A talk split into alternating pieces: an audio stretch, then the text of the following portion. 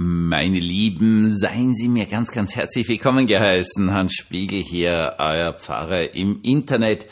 Heute ist Freitag und es soll uns ein theologischer Freitag sein mit einer relativ einfachen Unterscheidung zwischen den Evangelien und dem Evangelium.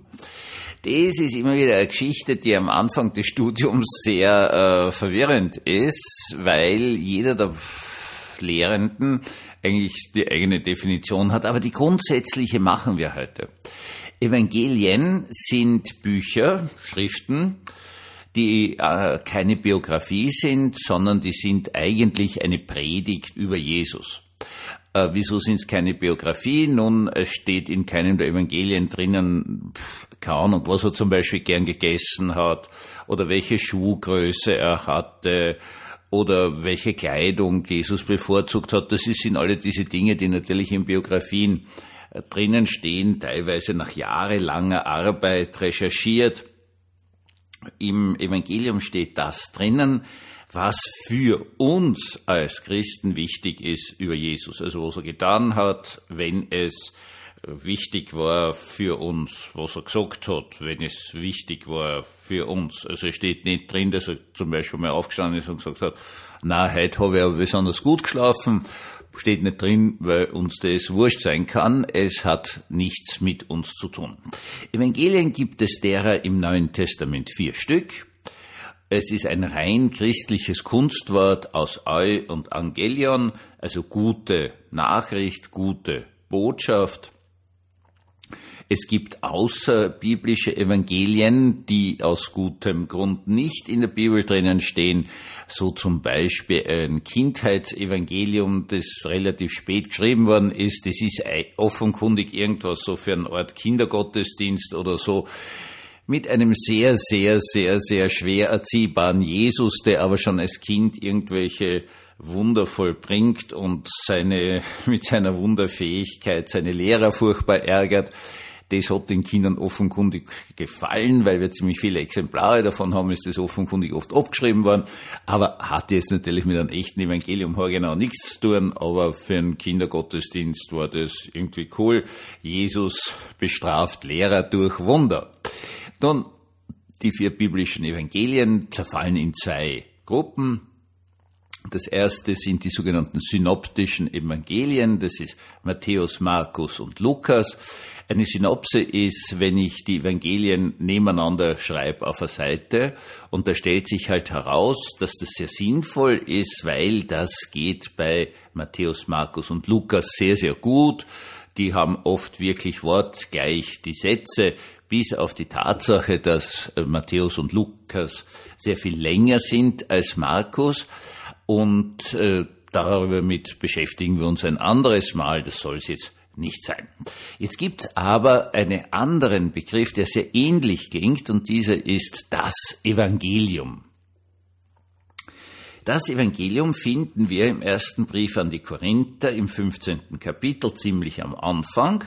Dort schreibt Paulus an die Gemeinde von Korinth, Bitchen, Bitchen, Bitchen, bleibt an dem Evangelium, das ich euch gepredigt habe, das ich euch erzählt habe und das mir selbst so schon berichtet wurde. Und dieses Evangelium ist sehr, sehr kurz und lautet, dass Jesus für unsere Sünden gestorben ist, entsprechend der Heiligen Schrift, dass er begraben worden ist und dass er am dritten Tage auferstanden ist, entsprechend der Schrift. Und er hat sich dem Petrus-Käfers gezeigt. Jetzt geht es dann noch weiter mit anderen äh, Menschen, denen sich Jesus zeigt als der Auferstandene, aber man ist äh, sich ziemlich einig, dass dieses Evangelium endet mit dem Käfers als dem ersten Zeugen der Auferstehung, genauer gesagt dem ersten männlichen äh, Zeugen der Auferstehung, weil man sich einfach um die Frauen ja so von vornherein nicht gekümmert hat.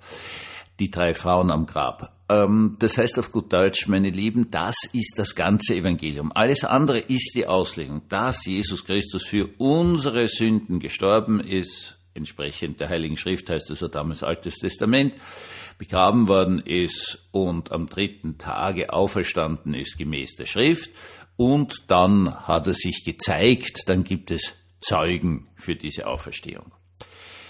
Das Spannende daran ist nicht nur, dass er stirbt und aufersteht, sondern dass dieser Tod eben einen Sinn hat, und zwar den Sinn der Sündenvergebung. Das ist der Kern des Kerns der, der christlichen Botschaft und der Kirche und das legen wir immer wieder aus und die ganze Zeit und immer wieder, weil offenkundig das ein unglaublich spannender Text ist, der auch gar nicht so leicht zu verstehen ist. Der erste Teil ist einfach, dieser Tod ist nicht sinnlos. Der ist sinnhaft. Wir erkennen es daran, dass er wieder auferstanden ist. Also der Tod und die Auferstehung sind einfach untrennbar voneinander. Und durch die Auferstehung erkennt man, das ist jetzt also nicht irgendwer. Äh, dann noch das griechische Wort, das dort verwendet wird, Epiphanein. Das ist ein Wort, das wird nur in Bezug auf eine Gottheit verwendet. Also wenn Sie jetzt in einen Raum hineingehen, dann na, Sie nicht Epiphanein, es sei denn, Sie sind ein antiker Gott, respektive Gott halt im christlichen Sinne. Das heißt auf gut Deutsch, es geht hier um etwas ganz Wichtiges, um eine Befreiung. Wie diese Befreiung jetzt ausschaut, da gibt es also jetzt ein modernere Wort sozusagen der Stellvertretung. Jesus vertritt Gott vor den Menschen und den Menschen vor Gott. Oder viel, viel ältmodischer gedacht als das Sündenlamm, das das absolut letzte Opfer darbringt. Danach darf es keine Opfer mehr geben, weil das eine Opfer ist erbracht und dieses eine Opfer, das nimmt alle Sünde der Welt auf seine Schultern und schafft damit die Sünden der Menschen, die an diesen Jesus von Nazareth glauben, äh, aus der Welt hinaus, von ihren Schultern weg, von ihnen weg, befreit sie. Das Sündenlamm, siehe da, da ist das Lamm Gottes. Das äh, bleibt jetzt in der Zeit immer vollkommen unterschiedlich betont. Da gibt's die zeitlichen Einflüssen, wie man denn das versteht. Eines aber bleibt unbestritten. Die Sünde wird aus der Welt geschafft und gibt den Menschen Befreiung. Wie das jetzt genau ausschaut, da gibt es also jetzt in allen Phasen der Kirchengeschichte und Theologiegeschichte ganz unterschiedliche Interpretationen, weil die Menschen eben in völlig anderen Zeiten, völlig anderen Gedankenwelten gelebt haben. Das, meine Lieben, ist das Evangelium. Und dieses Evangelium gilt jedem Menschen auf der Welt, also jetzt Gott euch, die ihr hier zuhört. In der Tat ist die Sünde besiegt durch Tod und Auferstehung Jesu von Nazareth. Und zwar, und das ist jetzt mir das Wichtige, das möchte ich nur am Schluss unbedingt betonen, eben nicht nur die Sünde, die wir begangen haben, sondern die Sünde, die an uns begangen worden ist. Wir brauchen immer wieder Befreiung. Befreiung von furchtbaren Erlebnissen, Befreiung von irgendwelchen Erlebnissen, die wir nicht aus unseren Gedanken hinausbringen können. Das brauchen wir, meine lieben Menschen da draußen, dass wir eben nicht unter ja das Joch von irgendwelchen unguten Typen kommen, die, was weiß ich, ihren, ihren Hass und Groll auf ganz vielen anderen an uns ausleben. Nein, das Kreuz Jesu und seine Auferstehung befreit uns von Sünde. Und das ist was Herrliches. Einen wunderschönen, gesegneten Abend.